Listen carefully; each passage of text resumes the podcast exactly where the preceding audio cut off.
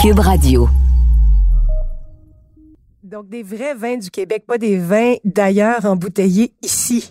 Mais c'est ah, quoi? Seigneur du bon Dieu. Ça, C'est quoi, c'est- question. Ça fait longtemps que c'est un débat, ça. Dans, Ben, dans le temps, il y avait une section où, où, à la SAQ, c'était écrit vin du Québec. Puis là, tu retrouvais justement des, des, des vins australiens. Du vin Saint-Georges. euh, des, des vins de partout, mais qui étaient embouteillés ici avec des noms euh, Ouais. commerciaux. Ça, c'était à l'époque. Là, maintenant, le problème, c'est qu'il y a beaucoup de, de vrais vignerons du Québec qui se battent pour faire du vin du Québec, faire reconnaître leurs produits comme les produits du Et, terroir et québécois. et l'ennui, c'est justement, ils sont arrivés avec cette, espèce de nomenclature vin fièrement embouteillé au Québec. Puis, est-ce que si on est vraiment fier de vins qui arrivent en, en, En vrac. en vrac et qu'on embouteille au Québec? euh, c'est pas des vins québécois. Ben non, pour Ben, moi, ça, ça n'en est pas. Ce qu'aussi, il y a plein de gens, ce que plein de gens ont noté parmi les vignerons du Québec et les consommateurs et les conseillers en vin en succursale, c'est que le client moyen ne lit pas.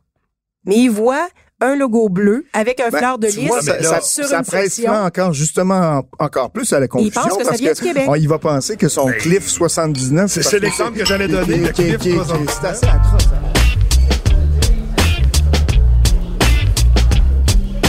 Mmh, méchant raisin.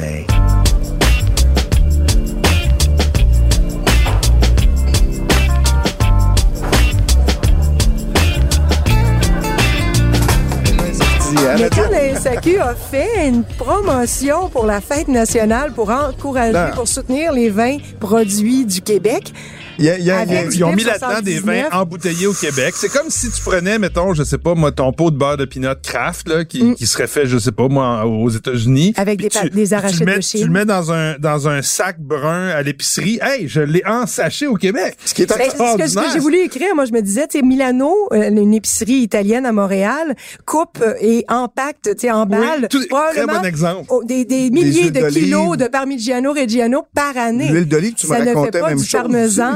Euh, enveloppé au euh, Québec. Enveloppé On au Québec. tu sais. Enveloppé au Québec. Non, mais c'est c'est un peu ça. L'huile d'olive, c'est la même chose, sauf qu'au moins, le client, on espère qu'il sait que l'huile d'olive, elle euh, vient ouais. pas du Québec. Mais ce qui, ce qui- ce qui est triste, moi, je trouve, au, au bout du compte, c'est que c'est les vignerons québécois, ceux qui font véritablement du vin ici, qui sont mis un peu, genre, dans la même catégorie. Puis ça, je trouve ça triste. Je- Ben, en fait, c'est parce que je pense que l'int- on va essayer de, de faire l'avocat du diable. Je pense que l'intention derrière ce geste-là, c'était de reconnaître que l'industrie, appelons Oui, ça comme ça, oui. l'industrie du vin, c'est des gens qui font pousser des raisins, des gens qui vinifient du vin, des gens qui vendent du vin québécois, puis d'autres Des vins qui importent qui, du vin. qui importent du vin, puis qui embouteillent ici. oui, rappelez-vous aussi Mais c'est pas le aussi- fameux débat qui, qui date là, des accords euh, internationaux, Oui, oui. qui forçait, dans le fond, le Québec, l'industrie du Québec, si elle voulait vendre du vin dans les épiceries, Mm. puis un peu partout, à- on avait mis ce critère-là pour avoir accès à ce réseau de distribution-là, qu'il fallait que ça soit embouteillé ici parce qu'il y avait, je pense à l'époque, 3-4 000 jobs, 3-4 000 emplois qui étaient reliés à ça. Mais entre vous et moi, c'est un peu archaïque. Moi, ça fait des années que je dénonce ça. Ouais. Ouais. C'est- c'est- c'est- pourquoi, on vend, seul. pourquoi on vend pas du vrai vin dans les épiceries puis dans les dépanneurs? Puis pour- puis on a fait quand même beaucoup de progrès de ce côté-là. Maintenant, pas, pas les, la SAQ, mais les épiceries, on parlait tout à l'heure, les épiceries fines, comme les épiceries pas fines, vendent et proposent plusieurs vignerons C'est une québécois. blague, hein, les épiceries Non, pas fines, on, les- on les trouve fins vous pareil. Oui, oui, oui. mais il y a aussi cette notion-là que c'est vrai qu'il y a des lois, en fait, et la SAQ est obligée de naviguer avec des lois qui existent, qui datent de la prohibition. Sauf que des fois, je, pense... c'est aussi une question d'accords internationaux. Ouais. on ne peut pas se donner un, un- un avantage indu. là, Exactement. D'empêcher, par exemple, un producteur... On peut pas donner euh, un avantage concurrentiel à un producteur parce qu'il est local. Exactement. que- Je pense qu'il y a ça. D'ailleurs, il y a, Il y a une espèce de litige avec l'Australie, aussi. Je suis persuadé que ça n'est pas étranger aussi à cette espèce de. Mais bref, c'est Enfin. étrange. hein. On a tout parce que C'est- vrai que la- l'année 2020, c'est l'année de la découverte, je dirais, de l'importance d'acheter local, Oui, de consommer absolument. local à cause de la crise Et économique. le vin, le vin a justement bénéficié les producteurs québécois énormément de cette euh, cette vague-là. Ça a Donc, explosé, Mais vraiment. on- disons que c'est un mini dérapage dans la campagne achat chez nous de, de proposer des produits d'Australie Ben, dans une campagne acheter la- des produits. Oui, je pense La qu'il y a- a déjà fait de vraiment très bons coups. Ça, c'est Oui. pas un de ses meilleurs. Je, et je pense que ça venait euh, en arrière. là, Il y, a- il y a quand même du bon dans, dans Oui, oui. l'idée. L'idée derrière, elle est bonne. Je pense qu'il y a un problème de communication. Législation peut-être qui est à réviser. Donc, je pense que c'est, c'est, ce petit cafouillage-là pourrait être sous l'onglet l'enfer est pavé de bonnes intentions. mais pour parler de ça euh, ce soir et d'autres choses et de l'essor fulgurant des vins québécois pendant la crise de la COVID, on aura en cette veille de la Saint-Jean. Hein, en cette veille, ben, ce veille veille lendemain euh, de la Saint-Jean. Oui, si vous l'écoutez, c'est selon.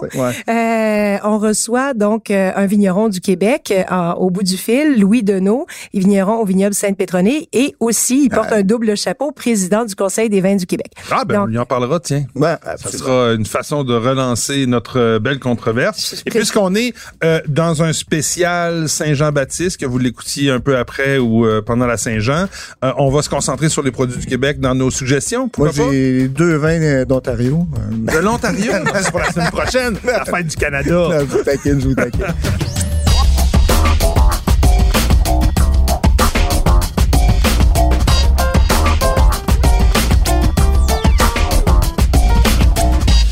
Oui, j'ai deux, euh, deux produits québécois, effectivement. Le premier, euh, on en a déjà parlé euh, il y a quoi, quelques semaines, le château de cartes. Oui. on avait eu même le, le, le Stéphane, Stéphane en, en entrevue. ça avait été fort intéressant. Et à l'époque, je me souviens, le, vin n'était pas encore sorti dans les SACU. Il est présent maintenant dans plus d'une soixantaine de succursales.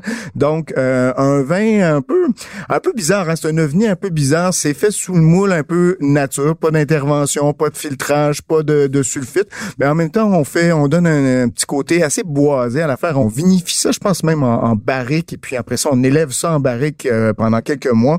Bref, 100% euh, chêne français, moyennement grillé, que ça dit.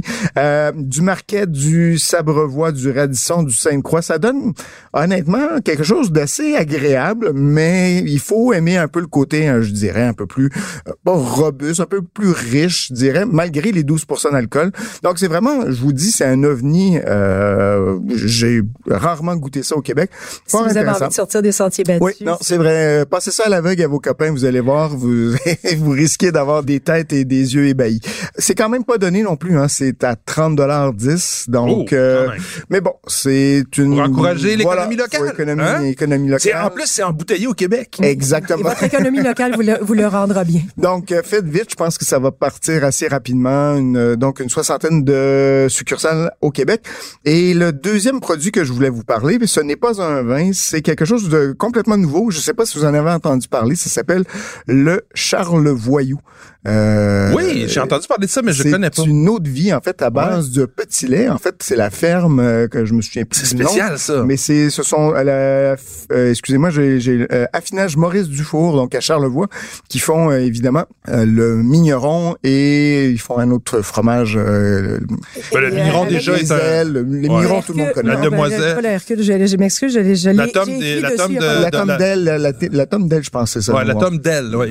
Et, non pas la tome des demoiselles des îles de la Madeleine. C'est pas pareil. Bref, en tout cas, il, récupère le petit lait. Ben là, explique-moi comment on fait une autre vie avec du petit lait. Je suis vraiment euh, flabbergasté. J'ai vu la vidéo. Ça expliquait pas grand-chose autre que ça présentait le produit. Donc, je je pourrais pas répondre directement à ta, à ta question. Ça prend du sucre pour faire de l'alcool. Mais apparemment, il y aurait suffisamment de sucre dans le petit lait ou en tout cas de, de, de, de substances qui permettraient d'avoir une certaine macération. Le petit lait, pour ceux qui savent pas, c'est le sous-produit. Quand on fait du fromage, c'est ce qui reste, c'est l'eau euh, euh, qui, est dénuée de, du gras, dans le fond, qui est plus là parce qu'il est parti dans le fromage. Il reste probablement un peu de sucre. Ben, c'est probablement de la matière solide un petit peu, mais pas Et ils ont mis au point, en tout cas, un alambic. Ça leur a pris deux ans, qui paraît euh, permet justement de faire la des choses euh, dans Charlevoix. Et ça fait, et ça fait, mais, mais je lui ai goûté, c'est ça. Et, et ça, j'ai trouvé ça fort intéressant. Il y a ce côté un petit peu euh, laiteux, évidemment, là, mais, mais plus sucré, genre euh, dolce de leche, là, avec une petite finale un peu sauvage. Là, c'est c'est c'est un peu résineux, un peu euh, bleuet, mettons, bleuet sauvage. Vie, donc mais c'est une autre vie. Donc, et, et c'est quand même assez bien fait. Je trouve, j'ai trouvé ça pas pas c'est pas rustique. Il y a quand même une assez belle finesse, je trouve, dans, dans le produit. Donc, c'est quand même à essayer. C'est 48 dollars, c'est 40 d'alcool. Et environnementalement, je sais pas si tu l'as mentionné, mais, mais c'est une excellente idée parce que le, ben, récupération, en récupération. Le lactosérum, le petit lait, c'est l'un des plus gros polluants de toute l'industrie ah laitière quand il faut que tu t'en disposes. Donc, ah de récupérer ça et de le tourner en alcool du Québec, c'est, c'est ben, ingénieux. vous savez, les Italiens, ce qu'ils font, ils font la ricotta avec le petit lait. C'est comme ça. Ricotta qui veut dire recuit. Donc, ils prennent le petit lait et ils le refont chauffer. C'est ce qui ah. donne un autre cahier qui, qui est la ricotta. Donc, euh, ben voilà, ça vient de sortir en SAQ, 48 dollars. Charlevoyou, haut de lait de, haute vie de petit lait de, de Charlevoix. J'avais aucune idée que ça existait et ça me rappelle un reportage très étrange que j'ai vu. Je, pense que c'était à la semaine verte à Radio-Canada sur, euh, je sais pas si ça existe encore, mais il y a un gars dans Charlevoix, un monsieur qui faisait un vin de tomate. Ah oui, le, ah oui, oui. le Omerto. Ouais, exactement. Oui, c'est pas mal ça aussi. Mais ah oui? C'est curieux. C'est c'est curieux. J'en boirais pas plus qu'un verre. Moi, la tomate, je la vois plus sur mes pizzas. C'est, chacun ça, Ça s'appelle des accords inusités. voilà. Hey, parlant de trucs bizarres, moi, j'en ai un. J'ai juste un vin à vous, à vous proposer aujourd'hui. Puis c'est un, un produit très québécois dans sa forme et sa fabrication aussi. on est, on est dans l'univers de la glace. Donc, on a parlé beaucoup oh. du cidre de glace au Québec, qui était un peu la version québécoise du vin de glace que l'Ontario avait beaucoup développé dans les années 90. Et euh, ça a fait des petits jusqu'au poiré de glace. Je sais pas si vous avez dégusté ah, quelques poirées de glace. C'est celui, non, du Coteau Rougemont. Euh, je, je, c'est vrai, ils en ont un. Oui, exactement, Coteau Rougemont. Non, c'est parce que j'en avais deux, parce que je voulais parler d'un autre que j'avais goûté, mais qui est épuisé, qui était entre, euh, je vais vous trouver le producteur, entre Pierre et Terre. Oui, oui. Chez Vraiment, vraiment, vraiment sublime, son poiré. Ça fait longtemps que j'ai pas euh, reçu de produit d'eux, en fait, que j'ai pas dégusté malheureusement ces produits, mais tous les produits. Mais le poiré de glace de, entre Pierre et Terre était fabuleux. Et c'est un peu, c'est pour ça que j'en parle, parce que c'est celui-là qui m'a mené à découvrir le, celui du Coteau Rougemont, qui est très beau aussi, à 22 dollars. Puis moi, je trouve, puis c'est un, goût personnel, que tu sais les vins de glace, le, cidre de glace, c'est lourd. Il y a beaucoup, beaucoup de sucre. Vous connaissez la, la méthode de fabrication. On concentre les sucres par le fait qu'on congèle dans le fond les fruits avant de, ou des fois le jus, mais en tout cas il y a deux trois manières de le faire avant de, avant de faire la, la fermentation qui est très difficile parce qu'on est dans des sucres, dans des jus qui sont ultra sucrés. Mais je trouve que du raisin de la pomme et de la poire, je pense que c'est avec la poire que je trouve que ça reste le plus léger, le plus frais en bouche. C'est moins euh, lourd. Même les bons, poires, les bons poirés qui sont à 3 ou 4 degrés d'alcool, là, ça c'est c'est de toute beauté. Mais je trouve que c'est vrai qu'il y, a une délicatesse aromatique dans le poiré de glace, celui de Pierre et Terre, entre autres, et, de, et de Coteau Rougemont. Coteau Rougemont aussi, tout à fait. Euh, et, le, et salamandre aussi, vraiment. À, ouais, j'ai pas, pas, dégusté celui-là, du domaine des salamandres. Ça a été, je pense, l'un des premiers à en produire, en, fait, euh, parce que à moins que je me trompe, et là, j'imagine que je vais me le faire redire sur les réseaux sociaux si je me trompe, mais Loïc Chenu qui fait les poirées euh, et les cidres de glace à Entre Pierre et Terre était avant ah, au, euh, au domaine des salamandres. Ah, intéressant. Donc, en tout cas, c'est ma suggestion. C'est quand même pas donné non plus. On est dans les produits euh, de niche, là. 200 millilitres pour 22 euh, dollars. Donc, c'est vraiment un cadeau qu'on se fait. C'est un petit dessert. Ça peut terminer une soirée et c'est, c'est sublime. Servir très, très froid, très important. Mm. Alors, Nadia, à toi. Ben, merci de me rappeler. Ça me, soudainement, j'ai envie de boire du poiré de glace. ben, moi, aussi juste un vin, mais euh, un vin et un autre produit euh, du Québec.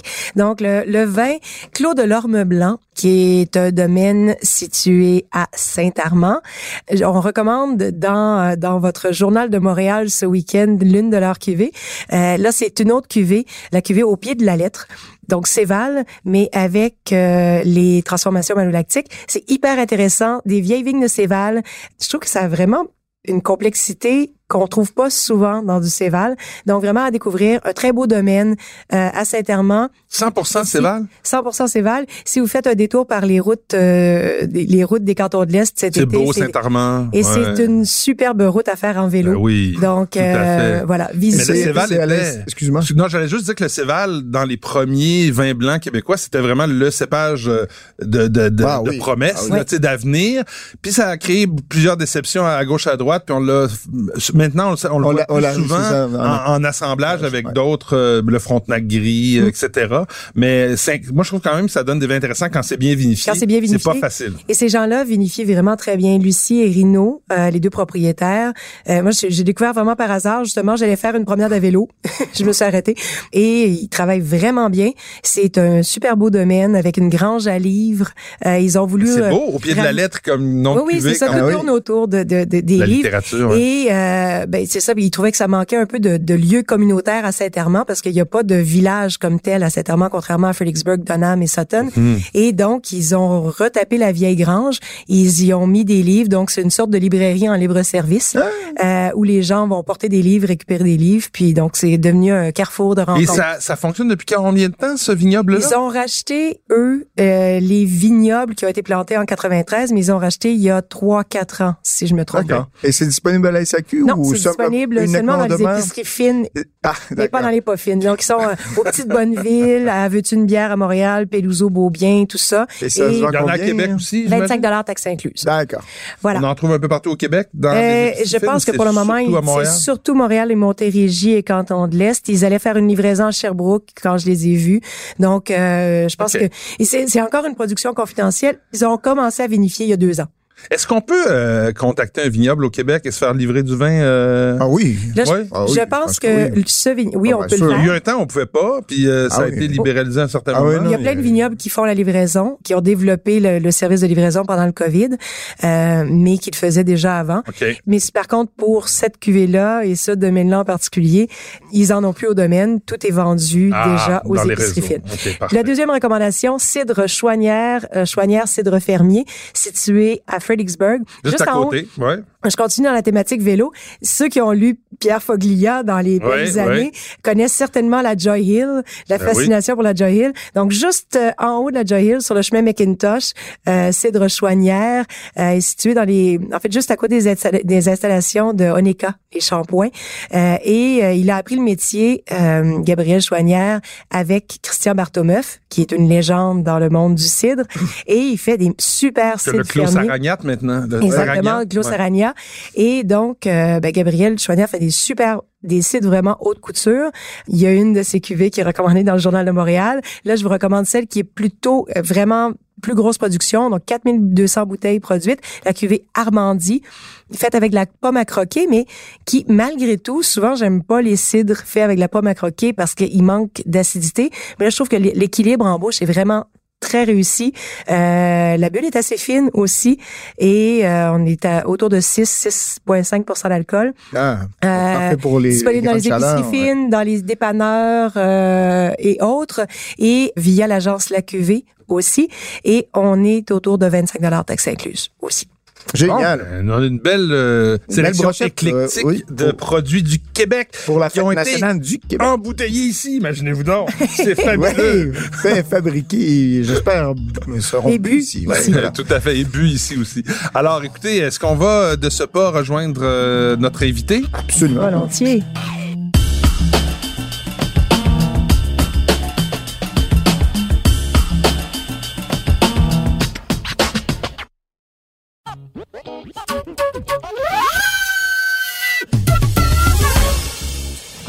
Bonjour Louis. Bonjour. Ça va bien? Alors, je, te présente à nos auditeurs Louis, Louis Deneau, qui est vigneron au vignoble Sainte-Pétronée, comme on le disait en début d'émission, et qui porte le double chapeau de maintenant président du Conseil des vins du Québec. Donc, euh, ben, bonsoir Louis, merci de te joindre à nous en cette, euh, en cette fête de la Saint-Jean-Baptiste. Ben oui, on va fêter avec des gens de l'île d'Orléans. C'est cool, ça. C'est génial. Le Québec est grand. souvenir de à côté des plaines, c'est ça? Ouais. non, mais un air de Félix, puis du tour de l'île. Pourquoi pas? C'est très, très en phase avec la Saint-Jean, n'est-ce pas, Louis? Absolument. Mais écoutez, euh, présentement, les plaines sont assez tranquilles. Donc, tout le monde est, tout le monde est. Ce qui est fun à l'île d'Orléans, c'est que tout le monde pratique la distanciation sociale depuis toujours. c'est mieux que sur les plaines. Sauf au, sauf au vignoble Sainte-Pétronille pendant une belle journée d'été. Parce que je sais pas, moi, pour y être allé, pas assez souvent, Louis d'ailleurs, mais à quelques reprises, il y a, c'est, c'est noir de monde. Il y a vraiment plein, plein, plein de monde. Il y a grande file. Euh, ça dérougit pas. Puis D'ailleurs, il faut y aller au mois de novembre si on est amateur. Il faut, euh, Mais il risque de plus y avoir de vin. En tout cas, bienvenue, euh, sur le podcast des méchants raisins, Louis. Alors on va euh, on va parler de ce beau vignoble qui est quand même c'est quand même surprenant. Pendant longtemps, on se disait la vigne au Québec, elle pousse bien dans les régions les plus chaudes. Euh, on parlait évidemment du microclimat autour de Donham dans les premières années, mais l'île d'Orléans je sais que l'île d'Orléans a une histoire euh, au, sujet de la vigne, même qui ben date euh, du temps de, Jacques Cartier. Mais, mais ça doit quand même être un défi. On est plus au nord. Puis il y a un Moses devant, je me qui doit Raconte-nous comment, comment tu fais pour réussir à faire pousser de la vigne de belle façon comme ça euh, sur l'île d'Orléans à Québec? Ben, c'est dommage que vous n'êtes pas avec moi présentement parce que c'est fou la chaleur qu'on a présentement. Je ah, ça, euh, ça, on vous croit, on vous croit. Donc, euh, donc lorsqu'on dit euh, c'est un peu utopique de faire la vigne euh, au Québec ou dans la région de, de Québec ou sur l'île d'Orléans, il y a absolument rien d'utopique là-dedans. Là. C'est, c'est, c'est la, la, preuve elle est faite. Écoutez, le vignoble ici existe depuis 88. Wow. Les premières vignes ont été plantées, donc là c'était vraiment des, des précurseurs, ça je vous l'accorde. Mais aujourd'hui, on rencontre sept vignobles commerciaux sur l'île euh, et j'incite les gens à venir planter de la vigne sur l'île aussi. Euh, c'est un endroit formidable parce qu'on peut presque nos touristes et où on réussit également à amener à maturité euh, des vignes, euh, même des vinifera. Donc euh, c'est ça qui est étonnant parce que les vinifera, souvent le problème c'est pas nécessairement la chaleur l'été, c'est le froid l'hiver.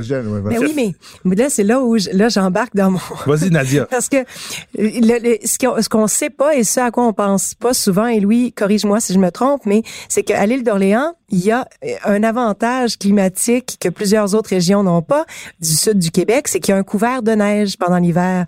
Donc, il y a vraiment beaucoup de neige, puis la neige, ça crée un effet thermos, un effet, c'est ça, un effet thermos un peu sur la vigne, oui. Isolant, ça, isolant. Ça isole, et donc ça permet de protéger la vigne pendant les gros, gros, gros froids d'hiver. Puis vous avez aussi un microclimat dans, la, dans le sud de l'île. Oui. Bon, ben, tous les, tous les, les, pays ou les, les, régions viticoles ont leur microclimat, là. Mais nous, on en a un vrai ici. Donc, on est vraiment. et tout le monde dit ça. on est vraiment au milieu du fleuve. Et ce fleuve-là, effectivement, fait en sorte que les dernières gelées printanières, le fleuve vient les pousser un peu, donc vient réchauffer l'air ambiant. Ah, ah. Et généralement, on y échappe. Et c'est la même chose qui se produit également à l'automne. Donc, très rare, on va avoir une gelée avant le mois d'octobre ici euh, sur l'île. Donc, ça fait en sorte que ça nous permet d'étirer la saison végétative au maximum. Et Nadia, tu l'as bien euh, spécifié, on a beaucoup de neige dans la région de Québec.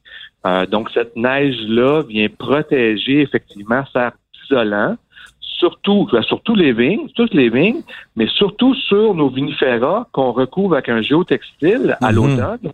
Et ce géotextile-là vient euh, vraiment créer une barrière où la neige s'accumule et la neige vient enterrer ces géomembranes-là. Et sous la géomembrane, nous, on a un circuit de thermomètre qu'on prend en température euh, ah, quelle bonne idée, ouais. Et généralement, jamais la température. La, température va osciller entre 0 et moins 4 degrés durant tout l'hiver. OK. Donc, euh, sous les membranes, on est vraiment, vraiment. Même quand il fait moins, moins 25, c'est génial. Moins 30, moins 35. Oui, parce que... des moins 30, ça aussi, c'est un peu drôle de, de dire ça parce que ça fait plusieurs hivers qu'on n'en a pas connu beaucoup des moins 30. C'est vrai. sur l'île ah d'Orléans, encore là, ben cet hiver, le fleuve va pas geler. Presque pas. Mm. Une petite période. Donc, encore là, le fleuve vient un peu réchauffer l'air ambiant. Tempéré, oui. Cet hiver, le plus froid euh, qu'on a eu, c'est moins 25. Et l'année passée, c'est à peu près la même chose. Donc, c'est ça. Parce que le problème, c'est que maintenant, dans la météo, ils nous parlent toujours du facteur vent, puis on a l'impression que le facteur vent s'applique à tous les à tous les éléments, alors que ça, ça, ça s'applique juste au corps humain. Mais tu sais, moi, je viens de la région de Québec. Et quand on était jeune, mes premières petites jobines, c'est drôle qu'on parle de ça pendant la, la, la COVID, là, les, les, gens qui vont ramasser les fruits. Là, mm. mais j'ai fait deux étés à aller ramasser des fraises sur l'île d'Orléans parce que c'était c'était le, le, le, potager de fruits là, de la région de Québec. Là. Oui.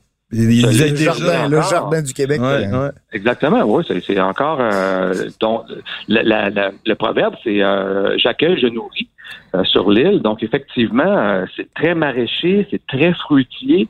La fraise de l'île, bon, elle est reconnue, mais elle est un moteur économique. Euh, il se fait beaucoup, beaucoup d'affaires en agriculture ici sur l'île, même si on a juste 7000 habitants. Je vous dirais présentement, il y a possiblement plus de Mexicains et de Guatémaltèques que de, résidents sur l'île. Euh, Patrick allait rebondir sur le, le, le, le vin qu'on déguste en ce moment, mais je voudrais juste être sûr qu'on puisse parler avant, parce que là, on va parler d'une de tes cuvées classiques du domaine. Tu as planté euh, les vignes sont surtout plantées sur la rive nord de l'île, en fait.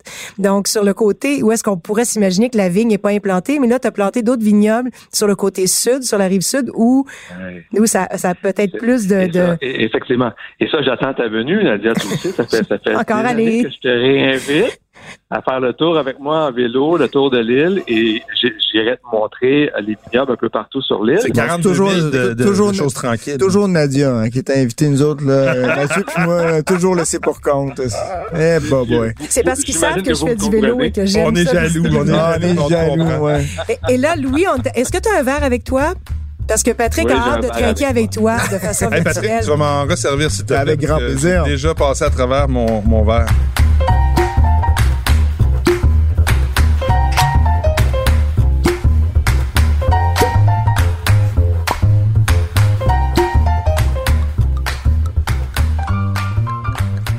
Donc, Patrick nous sert. Merci. Ben oui, on trinque ensemble. vous avez le brut, hein, c'est ça? Oui. C'est ce que j'ai compris. Alors, c'est un assemblage de Frontenac blanc et de, oui. Vandal Exactement. Vandal c'est un cépage qui est vraiment hybridé euh, dans les années. C'est le, premier cépage qu'on a eu ici du Vandal Clich. Il a été hybridé par un chercheur de l'Université Laval, par deux chercheurs de l'Université Laval. Vandal Clich. Exactement, M. Vandal au départ, puis son étudiant, M. Mario Clich. Et ensuite de ça, ça, s'est étendu un peu à l'ensemble du Québec. Sauf qu'on s'est aperçu que dans les dans les régions plus au sud, dans la région de Montréal, dans la région de, euh, Montérégie, le cépage mûrissait beaucoup trop vite, donc il développait pas des arômes intéressants. Et en surmaturation, comme ça arrive souvent avec nos blancs, en surmaturation, c'est pas nécessairement le plus joli nez qu'on peut avoir. C'est très foxé, en fait. il faut pas qu'il mature trop. Côté, côté pomme pommade.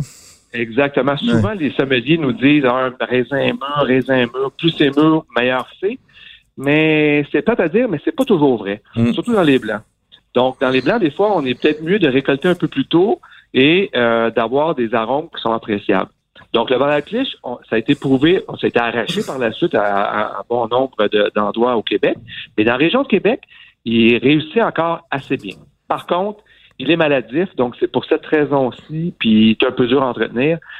C'est un peu compliqué. Mais il fait des jolis vins encore, et, et nous, c'est un peu un, un porte-étendard finalement de la, la région. Ça, ça, donne un vin, si, si je me lance là, euh, qui marie un peu un côté floral. Ah, c'est très euh, floral, c'est très aromatique. Ouais, ouais puis mais moi je ressens où le floral arrive au début, mais après ça il y a vraiment quelque chose qui rappelle les fruits. Euh, moi j'appelle ça, ce que on en a pas mal, là, les fruits en, canne, là, les, les, les, les, fruits Del Monte qu'on trouve beaucoup dans les vidales qui sont vinifiés en, en vin de glace en, dans le Niagara. Mais cette espèce d'arôme de fruits mélangés, il y a du raisin, du de la poire, un petit peu d'ananas. Euh, ah et, c'est très, très invitant, c'est fruité. Côté aussi pomme un peu, pomme... Mûr quand même. très mûr. J'irai pas jusqu'à là. Il y a, c'est pas, il y a pas d'oxydation, mais il y a cette petite touche un peu pomme qu'on retrouve par exemple dans les chenins. Oui, mais un peu âgés c'est, c'est rabaisse, c'est pas moi. Mais 2016, est-ce que c'était une année chaude, euh, Louis? Oui, c'est une belle année. C'est une année. Euh, toutes les, toutes les années paires sont bonnes. ah, c'est vrai, c'est millésimé, en fait, donc sur l'île, c'est assez, c'est assez frappant. L'année passée, ça, je vous le dis, ça n'a pas été euh, l'année du siècle. Mais l'année dernière, c'était une année El Niño, je pense, euh, où il y avait plus d'humidité puis plus de, de, de, plus de pluie, plus de froid. Est-ce que je me trompe? Est-ce qu'on parle encore de ça, les années El Niño? Je sais pas. Moi, on jamais. Ah, ouais. À, part Plume qui chante, c'est la faute, la faute à El Niño. Ouais. Je sais pas, mais je sais que la, la, la, la, période étrange qu'on a eue de, de même ce printemps, là, avec le froid suivi d'une période de canicule, est quand même dû à, un peu à El Niño. Là. Ça fait encore des siennes dans la météo.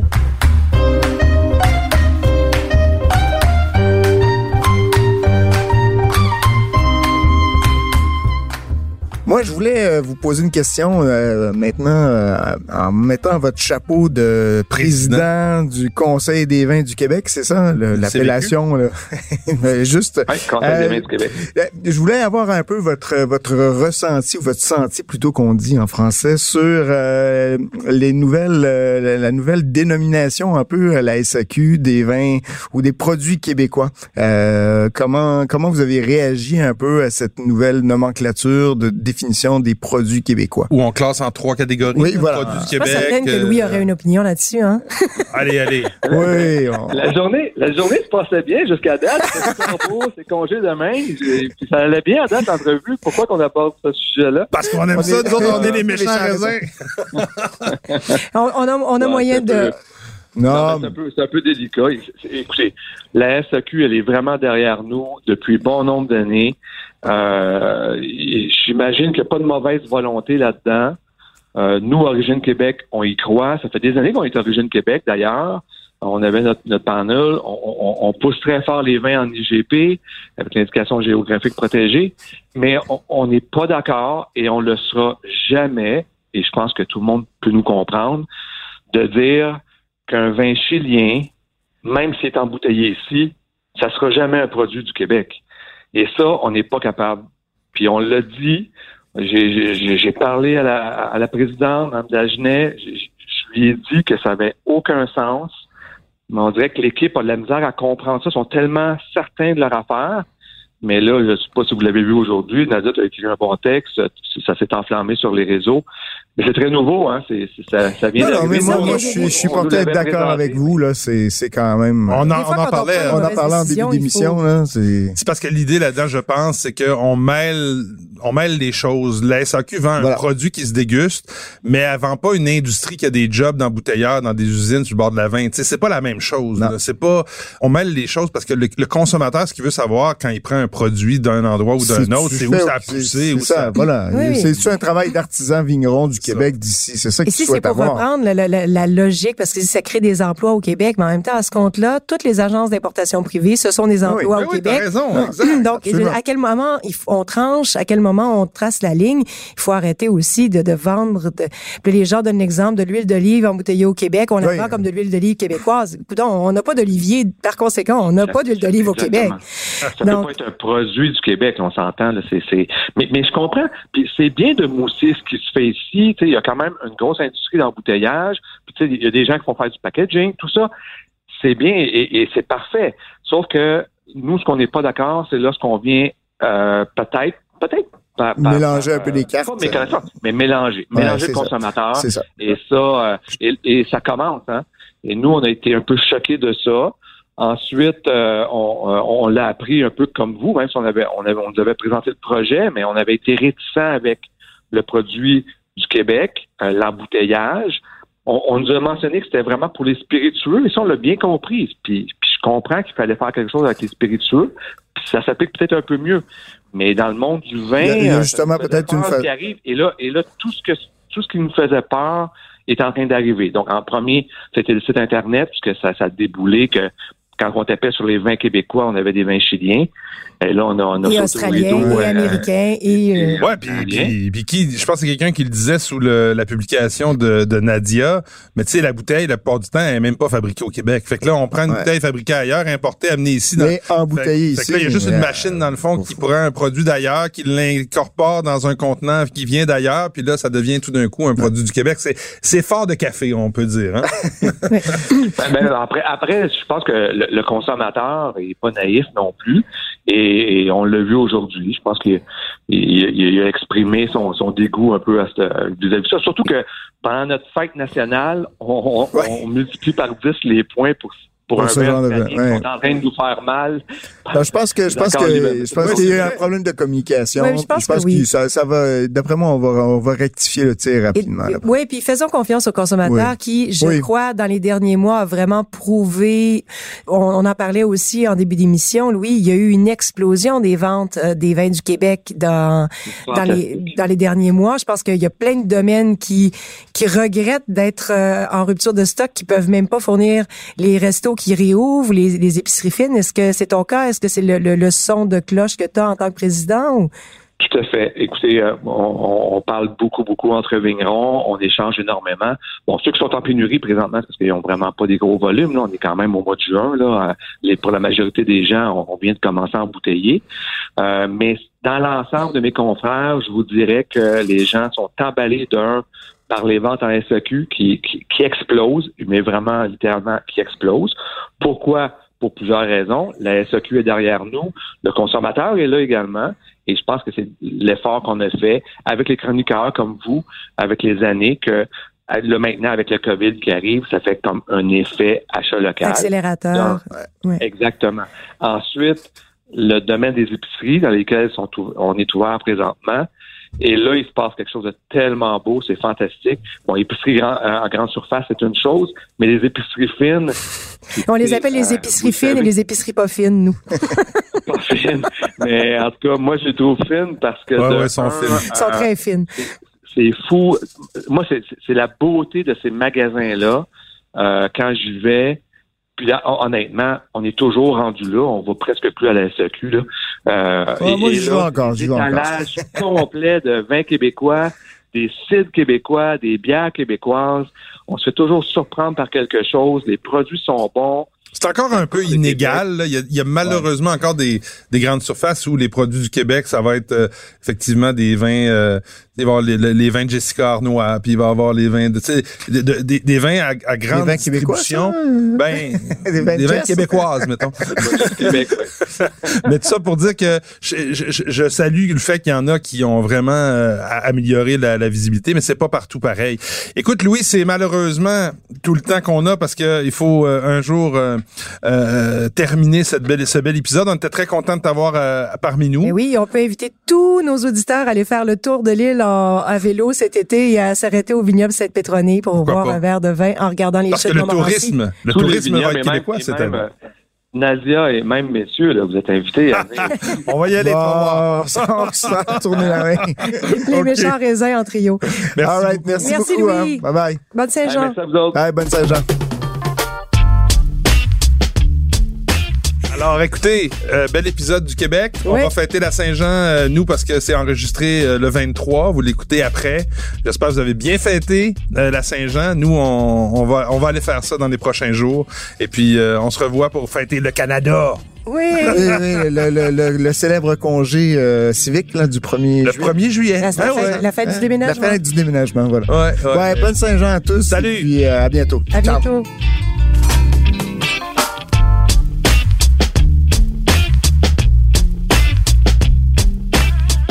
Balado des méchants raisins vous est servi par Mathieu Turbide, Nadia Fournier et Patrick Daisy. Au montage, Philippe Séguin. À la réalisation, Bastien Gagnon La France. Une production Cube Radio.